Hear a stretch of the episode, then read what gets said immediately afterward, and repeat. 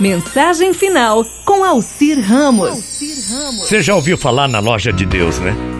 Um dia eu entrei nessa loja, vi um anjo no balcão e, deslumbrado, eu fiz a seguinte pergunta: Senhor anjo, o que vendes aqui?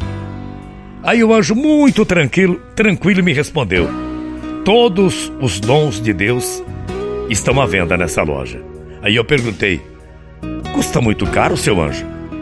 Aí o anjo respondeu: Não, é totalmente de graça.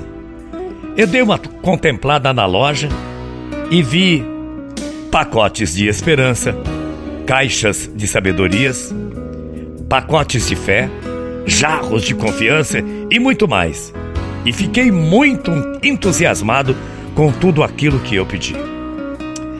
Por favor, seu anjo, eu quero muito amor, eu quero muito perdão, quero uma fé enorme e quero bastante felicidade, mas muita felicidade mesmo, para mim, para minha família, para todos os meus amigos e para aquelas pessoas que gostam realmente de mim.